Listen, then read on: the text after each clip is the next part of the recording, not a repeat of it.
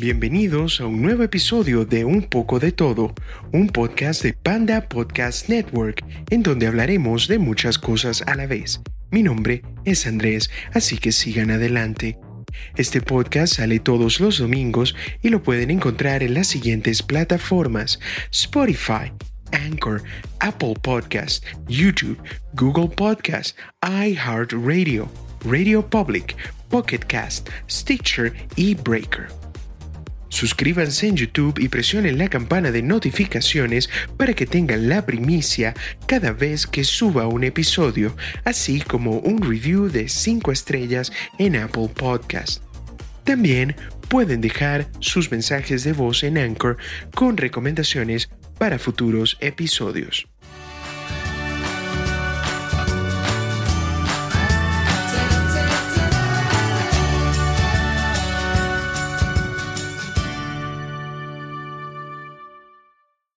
Bueno, el día de hoy vamos a hablar de las peleas, pero de las peleas del mundo de la música. Entonces, prepárense, aquí viene.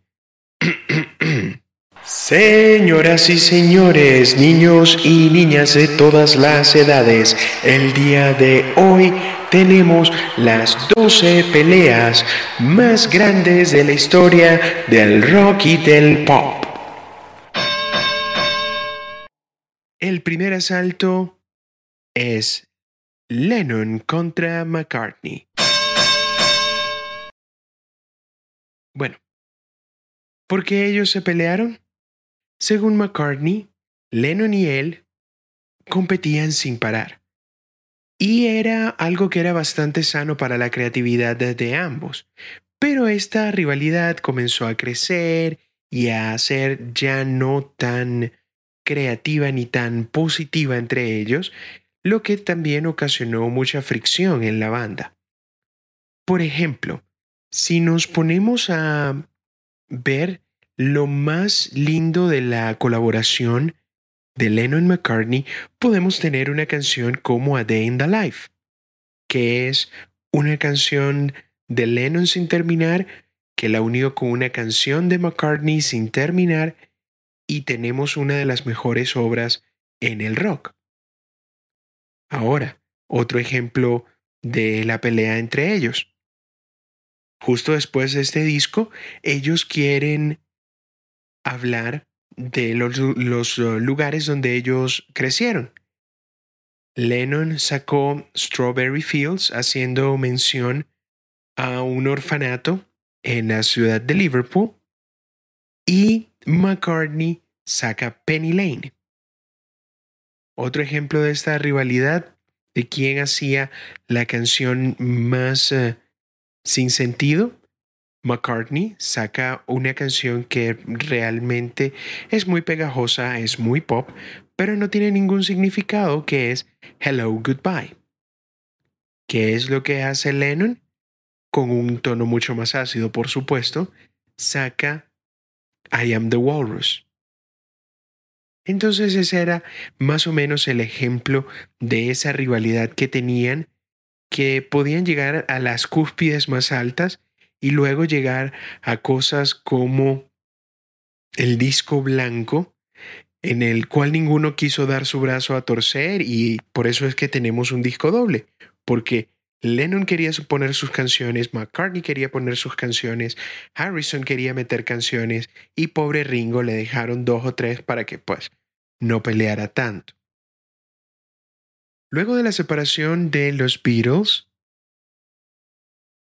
Lennon le echó en cara a McCartney sus ataques a Yoko Ono y se lamentó de todo lo que había que aguantarse para intentar ser personas grandes. Cuando McCartney saca su segundo disco, que es eh, Ram, en 1971, este le dedicó a John y a Yoko canciones como Too Many People, que es demasiada gente sermoneando, no dejes que te digan lo que debes ser. Lennon le contesta con How Do You Sleep, donde le lanza también una punta como le, hay una parte de esta letra que dice que lo único bueno que tú hiciste fue ayer. Obviamente jugando con ese doble entendido en la canción porque primero le echa en cara que él ya no está sacando música buena y lo segundo, obviamente la canción mítica de los Beatles. Ahora, para ver quién ganó este asalto, el baterista Ringo Starr fue el árbitro entre sus amigos y al final ellos pudieron reencontrarse a mediados de los 70 y afortunadamente hicieron las paces, ya que por desgracia Lennon iba a ser asesinado el 8 de diciembre de 1980. Pero lo que se queda por dentro Paul es que pudo haber hecho las paces con su amigo antes de esta trágica desaparición. Al final, dijo McCartney, John murió siendo una leyenda, pero yo moriré de viejo. Aunque no lo creo, McCartney, cuando ya no esté, también se irá como una leyenda. Segundo asalto. Slash contra Axel Rose. ¿Cuál fue el motivo de la pelea? Bueno, en 1991, Slash todavía era el guitarrista de Guns N' Roses y colaboró con nada más y nada menos que Michael Jackson en la canción Black or White. Axel Rose no tomó esto de la mejor manera, ya que él había sufrido abusos cuando era niño y estaba convencido que el rey del pop era pedófilo. Para vengarse, cuando se grabó la versión de Sympathy for the Devil de los Rolling Stones, Axel cambió la guitarra de Slash por la de otro guitarrista. Pero Slash no abandonó el grupo sino hasta 1996, cuando Axel compró los derechos del nombre de Guns N' Roses sin decirle a nadie más. Desde ese punto se dejaron de hablar y entre ellos se comenzaban a lanzar puntas en las pocas entrevistas que sacaba Axel Rose y las muchas que Slash dio. Y sí, tenían un odio muy visceral pero como el tiempo todo lo cura o la plata todo lo cura, en el 2009 a Axel le preguntan, oye, ¿y tú tocarías nuevamente con Slash? Y Axel le responde, no en esta vida. Entonces, cuando ya vuelven a ser amiguitos, vuelven a tocar y a salir en tour, adivinen cómo se llama o se llamó ese tour de regreso? No en esta vida. Tercer asalto. Roger Waters contra David Gilmour. Durante las sesiones del disco de The Wall de Pink Floyd, Roger Waters comenzó a menospreciar a sus compañeros con muchas actitudes egocéntricas. Por ejemplo, él dijo como, no tiene sentido que Gilmore, Mason o Wright escriban letras porque nunca serán mejores que las mías. Obviamente, mencionando a estas tres personas eran tres de sus compañeros de banda. Cuando este disco, The Wall, llegó a unos éxitos sin precedentes para esta banda, la megalomanía de Waters se disparó. Por ejemplo, durante la gira dormía en un hotel distinto al grupo. Para el año de 1985 decidió lanzarse como solista y quiso disolver a Pink Floyd. Gilmour se negó y Waters lo denunció. ¿Quién ganó esta pelea? Bueno, Gilmour ganó el juicio y el grupo pudo seguir trabajando como Pink Floyd. Roger Waters, por su parte, se centró en su carrera en solitario, que incluyó en 1990 un eh, rotundo éxito de concierto en Berlín, en el cual él tocó The Wall, sustituyendo a sus ex, compañeros por otras eh, estrellas de rock. Y obviamente esta guerra tomó una breve pausa en 2005 para tocar nuevamente en uno de estos conciertos de Live 8, pero esto obviamente ya fue la última vez que lo hicieron. Cuarto asalto. David Lee Roth contra Eddie Van Halen. Esta también es otra banda un poco peleona, pero también de tantas peleas salen cosas muy buenas. Por ejemplo, el eh, guitarrista y uno de los líderes, por no decir el líder de Van Halen, es Eddie Van Halen. Y esto, después de muchos años de éxito juntos, ya comenzaban en 1983 a comenzar a sacarse los trapitos al sol.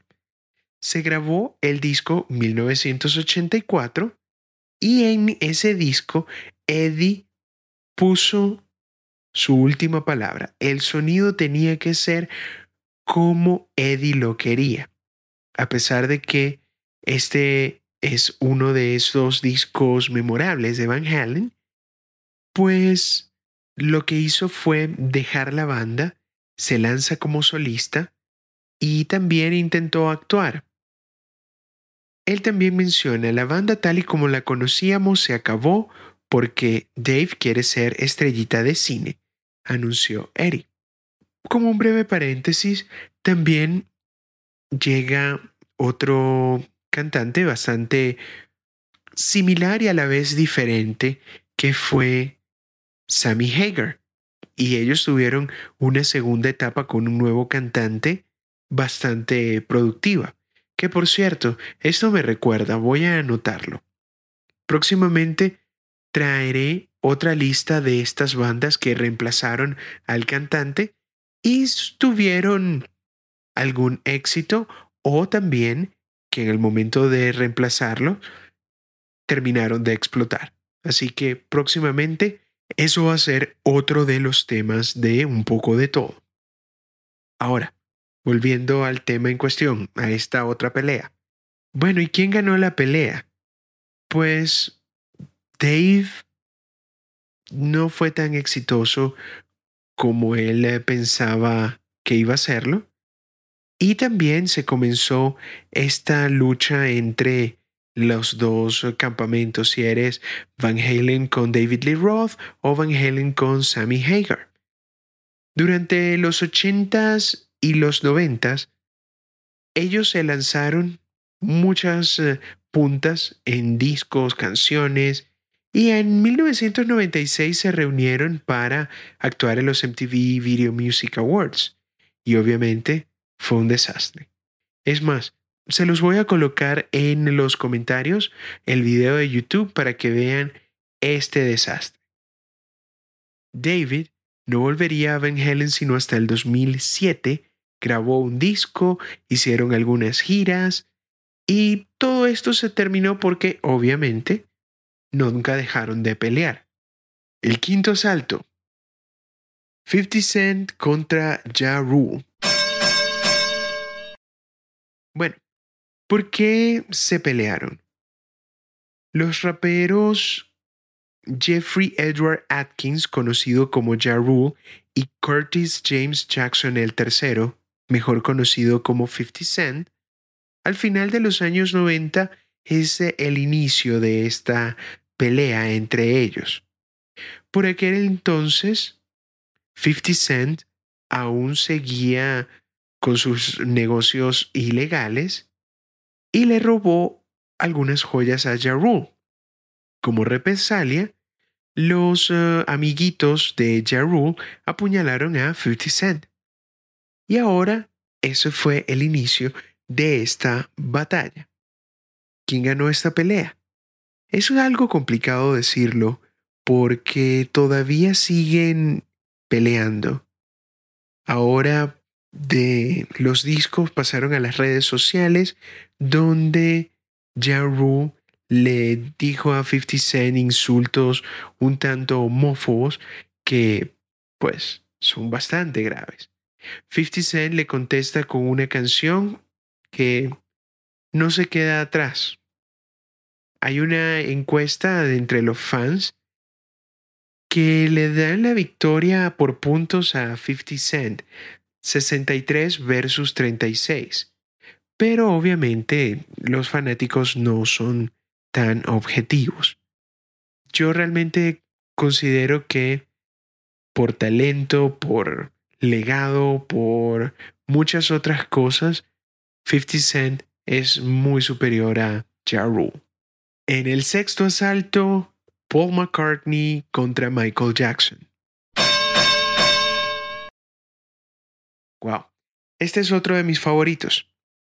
Cuando yo comencé a adentrarme un poco más al eh, rock y a comenzar a estudiar qué era lo que había pasado hasta el año en el cual yo estaba viviendo en ese entonces, pues una de mis sorpresas fue encontrar que Paul McCartney hizo dos canciones con Michael Jackson. Una es 666 eh, y la otra es The Girl Is Mine. Inclusive, The Girl Is Mine está en nada más y nada menos que Thriller. Entonces, ¿cuál fue mi sorpresa de estas dos superpotencias siendo o colaborando juntos como amigos? Y mientras más me emocionaba el tema, también me di cuenta que ellos en un punto dejaron de ser amigos. Y esta es una de las historias más increíbles del mundo de la música. Paul McCartney y Michael Jackson se conocen. Paul McCartney le da consejos a este joven artista para que pueda rendir su dinero. Estando en una cena, Paul le dice, oye, ¿tú sabes cuál es una muy buena inversión que siempre te da muchos dividendos? Puedes comprar los derechos de las canciones de otros artistas. Y bueno, Jackson, bromeando, entre comillas, le dijo, algún día compraré las canciones de los Beatles. Esto quedó como una broma entre amigos en una cena hasta el año de 1985, porque allí Michael Jackson compra todo el catálogo de la música de los Beatles. Estaba en una lucha entre, ellos, entre los dos amigos porque obviamente McCartney quería comprar los eh, discos maestros y todos los derechos, cosa que ya en algunos episodios le he explicado la importancia para un artista de este material. Y no, Jackson le ganó esa batalla. Inclusive, hay un comercial de Nike en eh, los 80 que salió usando una canción de Beatles, cosa que ellos jamás querían meterse, pero como ya ellos no eran dueños de su propia música, pues podían hacer básicamente lo que querían con cualquier tema de los Beatles. También recuerdo que hay un comercial de pañales con otra canción de Beatles, creo que era de Hoggy, si no me, si no me falla la memoria. Entonces, volviendo a este tema en particular, Paul McCartney decide romper todos los lazos de amistad con Michael Jackson porque él le dice, oye, si piensas que alguien realmente es tu amigo y de pronto te roba la misma silla con la que estabas hace dos segundos sentado al lado de él. Al final, ¿quién ganó esta batalla? Pues al final del día la ganó McCartney, porque Michael Jackson cuando muere, Sony quiso eh, quedarse con todo el catálogo de Beatles, pero McCartney siguió peleando una y otra vez por regresar, por tener de vuelta sus derechos, todas sus canciones. Y al final, hace menos de 10 años, Paul McCartney tomó el control de todo ese catálogo. Séptimo asalto, José María Cano contra Nacho Cano. Vamos a hablar ahora un poquito de música en español. Los hermanos Cano son, o en un momento fueron, los componentes del trío Mecano junto a Ana Torroja. Y siempre ellos querían componer la mejor canción de la historia. Llega el éxito a sus vidas y esta competitividad se transforma en odio, hasta tal punto que quedaron grabando en estudios separados las canciones de su grupo. Según uno de sus productores, dijo, José María y Nacho han llegado hasta darse golpes, aunque luego se quisieran muchísimo. Pero en 1992 la situación ya fue insostenible y Mecano se disolvió. ¿Quién ganó esta pelea?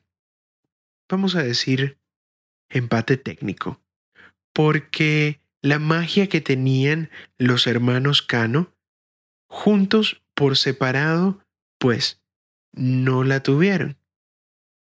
Sacaron uno que otro material, pero no era mecano. Esa magia se había perdido. Lamentablemente para las personas que tienen esa esperanza de que algún día se reúnan, pues pueden dejarla cocinando fuego lento, porque hay muchas cosas en el medio de ellos dos, hay diferencias irreconciliables. Tanto es así que en el estreno del musical Hoy no me puedo levantar, que obviamente es una de las canciones, el título de una de las canciones de Mecano, también un musical, algo que los estaba honrando, volvió a ser objeto de pelea, porque a José María le encantó. Pero Nacho no le gustó tanto y hasta lo vetaron del estreno de ella. Octavo asalto, Steven Tyler contra Joe Perry. ¿Por qué se pelearon? Esta pareja de amigos son tan creativos y tan destructivos que no se explica cómo han tenido tantos años de carrera musical. Ellos dos eran conocidos hasta luego de muchos procesos de rehabilitación y de volver a estar sobrios y todo aquello, ellos eran conocidos como los gemelos tóxicos. Se podrán imaginar la cantidad de sustancias ilegales que ellos consumían. Así que en el disco Night in the Rods 1979, se les hizo tan caro que ellos hasta tuvieron que salir de gira para poder pagar estos gastos. Luego de un concierto, la tensión de ellos estaba muy latente. Y esto se pasó a las mujeres de ellos. La esposa del bajista Tom Hamilton llegó a darse golpes con la mujer de Joe Perry y Tyler le gritó a Joe Perry, ¿es que no sabes controlar a tu mujer? Obviamente, se formó una pelea muy grande y el grupo se disolvió. ¿Quién ganó? Ya Aerosmith se ha separado más de una vez. Ellos se pelean y son como hermanos. Al final regresan y vuelven a estar juntos. Hasta el día de hoy siguen girando, siguen llenando estadios y siguen teniendo controversias, un poco tontas, pero controversias al fin.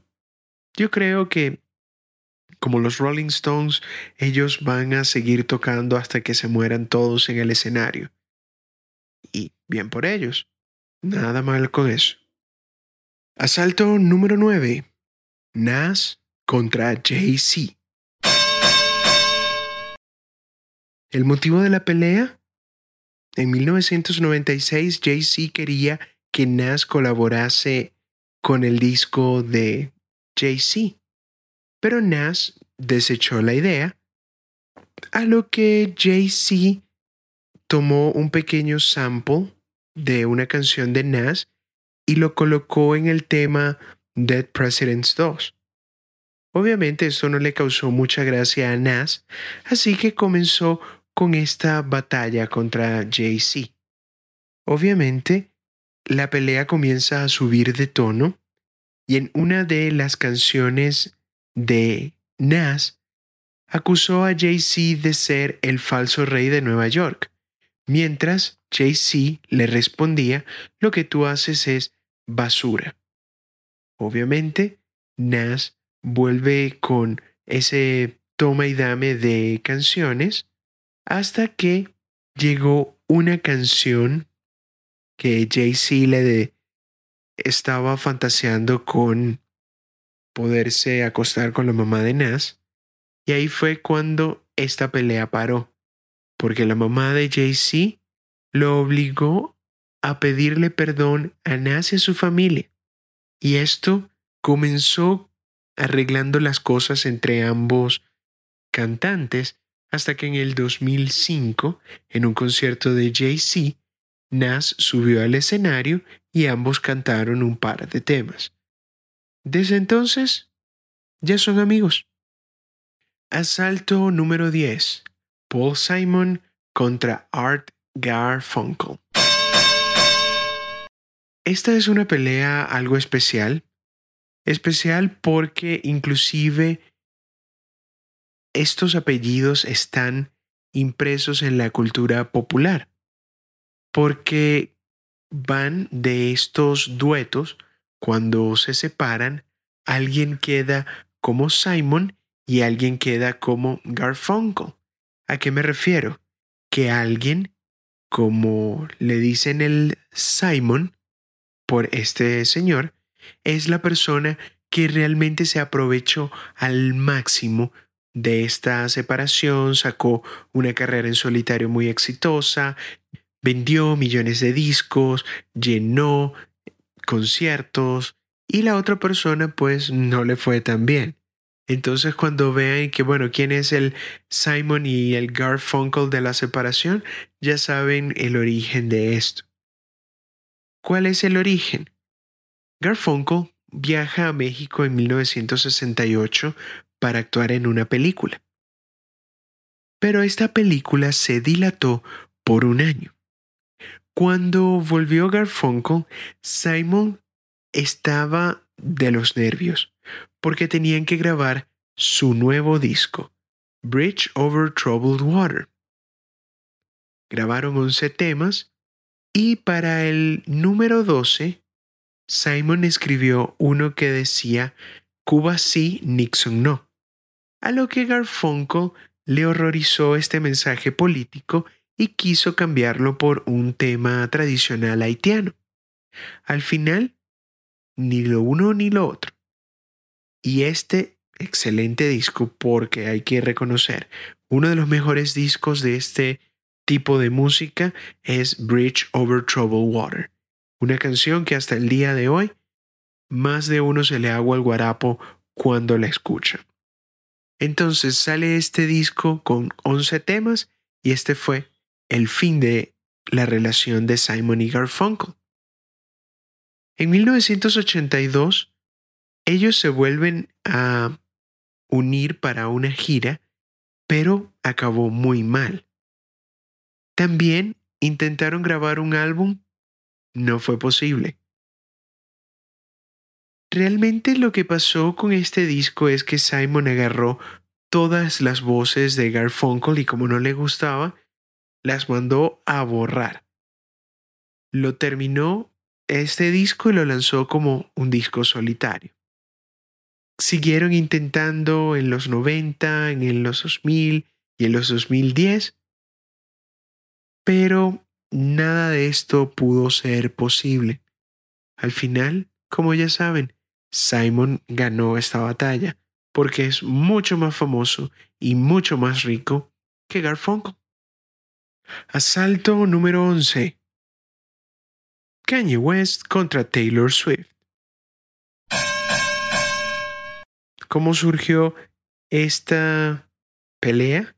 Todo comenzó cuando en los ah, premios MTV al mejor video femenino, Kanye West se levanta de su asiento en el 2009, le roba el micrófono y dice, Taylor, me alegro mucho por ti, pero el video de Beyoncé es uno de los mejores de la historia.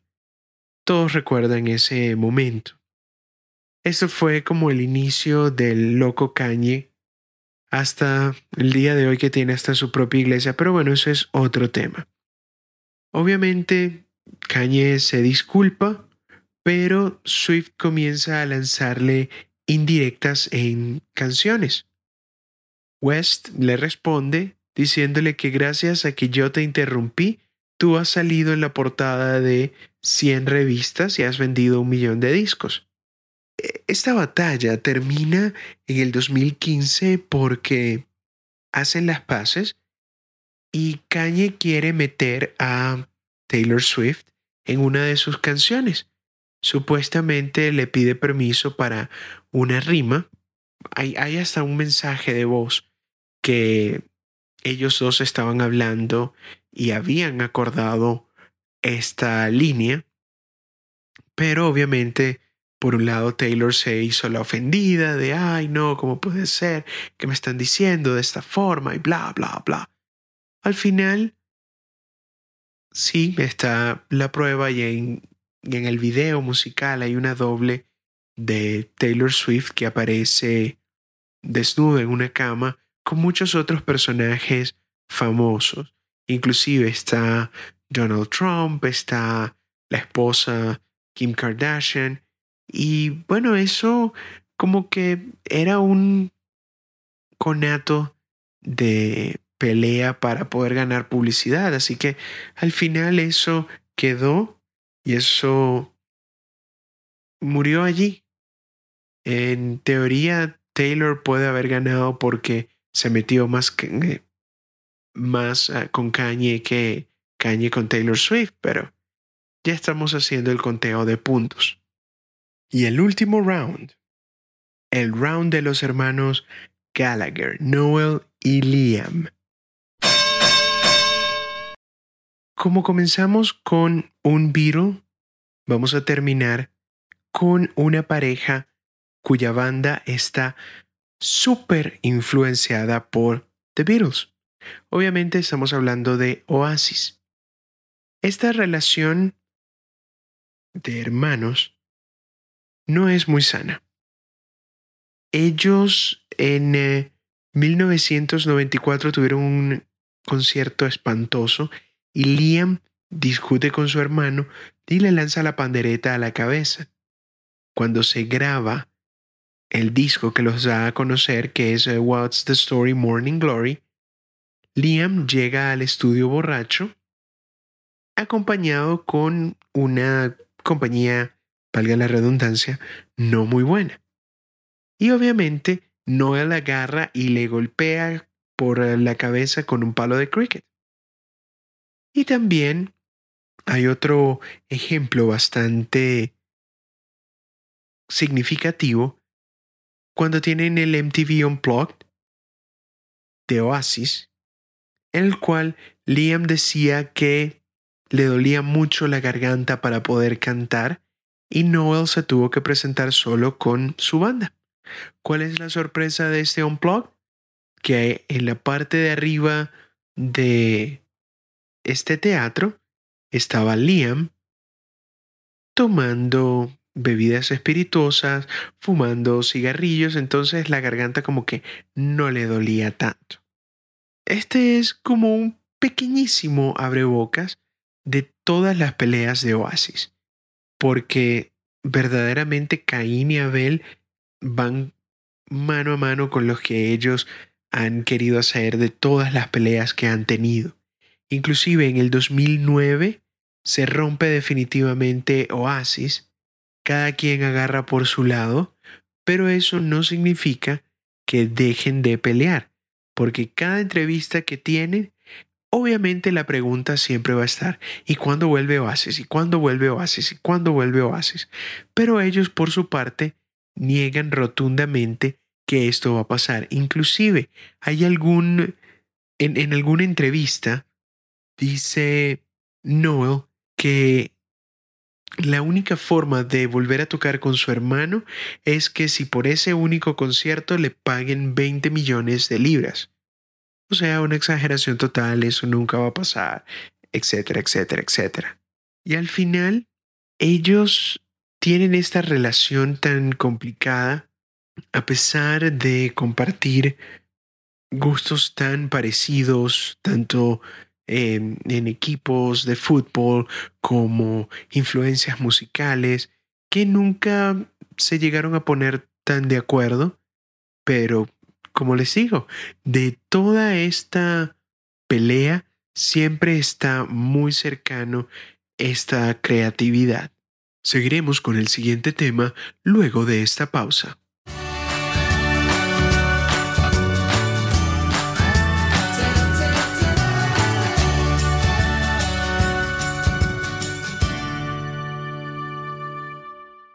En este segundo tema les voy a ser totalmente honestos. En un principio quería hablar de los eh, proyectos más tontos y locos que han sido aprobados por esta plataforma, pero pensé, mejor demos un mensaje positivo el día de hoy. Así que vamos a hablar de Kickstarter y los proyectos que han recibido mayor cantidad de ingresos.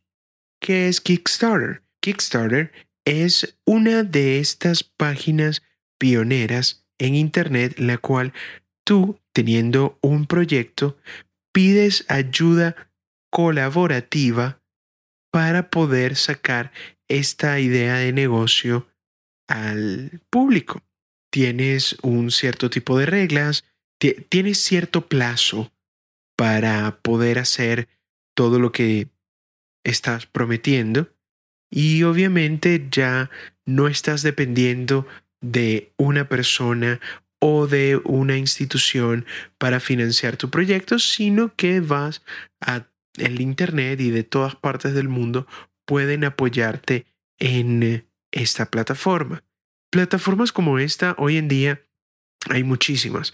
Está GoFundMe, está Indiegogo, está Arma tu Vaca, muchas de estas plataformas para buscar recursos con muchos mecenas.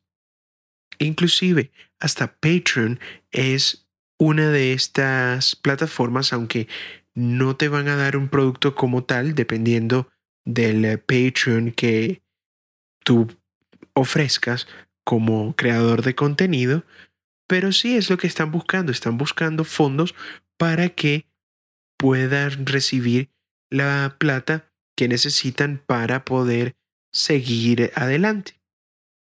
Entonces, comencemos con uno que en la lista de los 20 proyectos más financiados de todos los tiempos y ojo, estoy hablando hasta el año 2019.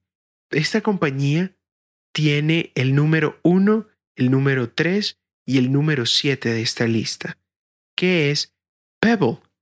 Pebble fue una cosa impresionante, porque personas que apoyaron a este proyecto fueron en total casi 79 mil personas el objetivo de ellos era solo levantar medio millón de dólares y terminó levantando 20 millones 400 mil dólares en la primera. Luego de esto tiene otra y al final sacó una última. Entonces en tres proyectos ellos se levantaron casi 50 millones de dólares. ¿Qué fue Pebble. Fue una tecnología que comenzó su auge a principios de los 2010, que era el reloj inteligente. Entonces ellos tuvieron esta idea de poder sacar un reloj inteligente que iba a competir, o bueno, no competir, porque de esta idea ellos fueron uno de los pioneros que lanzaron esto al mercado, esta idea de poder tener toda la información de tu celular en tu muñeca y poder ir de un lado a otro, recibir mensajes, ver correos, responder, hacer todo lo que hace un reloj inteligente. Lo que sucede con ellos, lamentablemente, fue que primero todo este dinero que levantaron, todo lo quemaron entre prototipos, entre pagar ciertas cosas, los canales de producción y también, lamentablemente, no tenían ese impulso económico que tienen compañías como Samsung o como Apple, que pueden darse el lujo de perder dinero por cierta cantidad de tiempo hasta que esta idea ya de números negros. Al final, el problema más grande de ellos no era la tecnología, sino que era la infraestructura, porque para el 2017 ya estaban compitiendo con Apple, Samsung, Garmin, TomTom y muchos otros relojes inteligentes. Pebble fue el primero que llegó al mercado y lamentablemente a veces el primero que llega al mercado no es el que domina el mercado, sino que le pregunten a MySpace. El segundo proyecto es Coolest Cooler, que su objetivo era levantar solo 50 mil dólares, al final terminaron levantando 13 millones 300 mil dólares. ¿Qué es Coolest Cooler? Este proyecto es uno de los pocos que todavía sigue en pie el día de hoy. Lo que tienen es la misma cava de siempre, pero tenían nuevas cosas, como por ejemplo una licuadora o una pantalla LED, un cargador USB por energía solar. Obviamente es el producto que imaginaron para poder hacer una fiesta, mantener tu bebida fría y también escuchar música a través de un speaker que está a prueba de agua. Una idea bastante interesante. Luego de eso tenemos la mejor chaqueta de viaje del mundo, que el objetivo eran solo 20 mil dólares y llegaron a levantar 9 millones 200. Todavía este ejemplo de esta chaqueta de la compañía Baubax es el proyecto de ropa más financiado en Kickstarter. Es una chaqueta que tenía o tiene 15 particularidades diferentes que la hacen la mejor chaqueta para poder viajar. Que por ejemplo en la parte del cuello tienes como una almohada, muchos bolsillos y realmente el proyecto está bastante, bastante interesante. Inclusive ellos también sacaron una segunda versión de esta chaqueta y también en Indiegogo tienen un proyecto donde ellos están sacando el mejor par de pantalones para viajar del mundo. Así que esta creatividad pues le han podido sacar provecho. Luego de esto en la lista está el número 10 que fue el Ouya, un tipo de consola de videojuegos. El objetivo era levantar 950 mil dólares y terminaron levantando 9 millones de dólares. En el 2012, este fue el proyecto más apoyado, únicamente superado por Pebble. Y también fue el que fue más exitoso. Lo que sucedió fue que era una consola de videojuegos, pero que nunca terminó como de llegar al mercado porque lo que querían era algo basado en tecnología Android que pudieras jugar por tu televisor y todos los juegos tú los podías probar gratis. Al final, entrar en una industria como los videojuegos es muy complicado. Inclusive un gigante como Microsoft, cuando se les prendió el bombillo y quisieron sacar Xbox, ellos también tuvieron que pasar por muchas cosas para poder llegar a donde están el día de hoy. Y es como les digo, es la ventaja de tú tener el apoyo de una empresa grande versus tener el apoyo de, sí, levantar 9 millones de dólares, pero quién sabe cuánta plata no invirtió Microsoft para poder sacar adelante el Xbox. Eh, ahí se los dejo. Ahora tenemos otro que fue el Pono Music.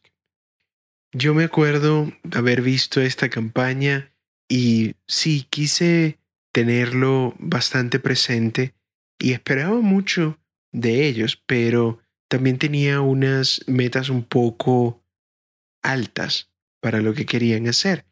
Esto es Pono Music.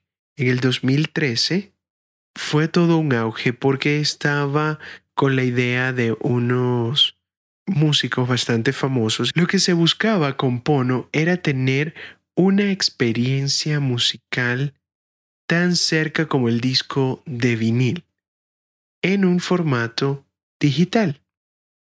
Lo que ellos querían era utilizar la grabación más cercana a un disco masterizado para tenerlo digitalmente y que pudiese ser reproducido como un iPod.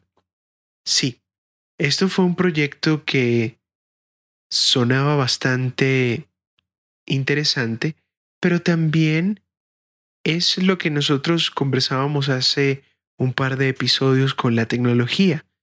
Porque sí, tú vas a tener un archivo que es el formato FLAC. Y de una canción de tres minutos pueden ser fácilmente 30 megas. Esos 30 megas los multiplicas y la lo vas a colocar en una tarjeta micro SD. Vamos a suponer que son, no sé, 50 gigas, 100 gigas. Eso al final, para las personas que está dirigido a esto, obviamente es para alguien que le gusta muchísimo la música y le gusta tanto que quiere tener la mayor cantidad de canciones disponibles. Y eso sumado a que toda esta música tenía que ser legal, comprada y después descargada, eso al final también fue otra de las cosas que mató al Pono. Y también, lo que siempre les había dicho, el hecho de tener una velocidad de Internet mucho más rápida y tener servicios de streaming, que ya hizo toda esta tecnología obsoleta. El proyecto, sí, muy bonito, pero al final no prosperó. Para el 2019 ya esta compañía cerró, inclusive la página ya no funciona, porque también tenían que meterse en un lugar de hablar con las compañías de discos y tener la posibilidad de comprar este tipo de archivos que no es como un, MP3. Entonces, era algo muy, muy complicado de hacer.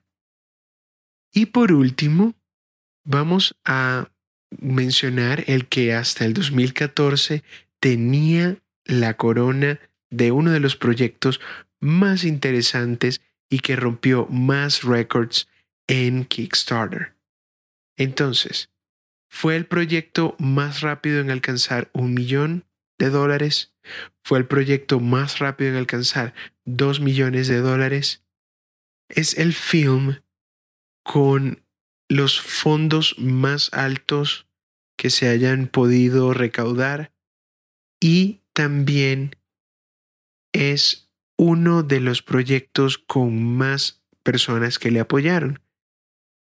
El objetivo eran 2 millones, ellos alcanzaron 5 millones y sí, se saltó el del Pono que lo que querían hacer eran 800 mil dólares y recaudaron 6 millones 200.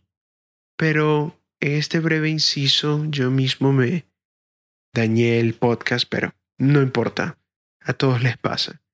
Estábamos hablando del proyecto de película de Veronica Mars.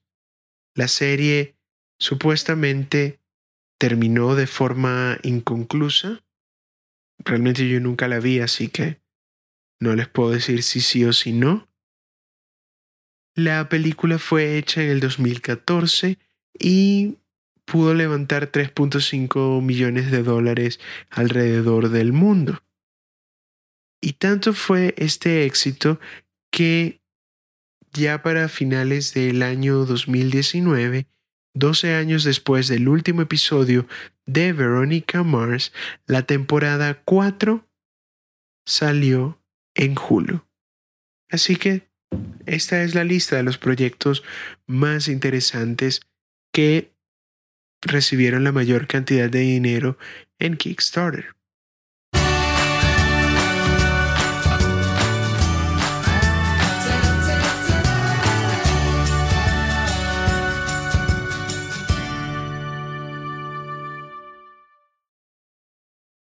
Este es todo el tiempo que tenemos por el día de hoy, así que los invito a suscribirse al podcast en su plataforma preferida para que tengan la notificación apenas el episodio suba a la web. Esto fue un poco de todo y hasta la próxima.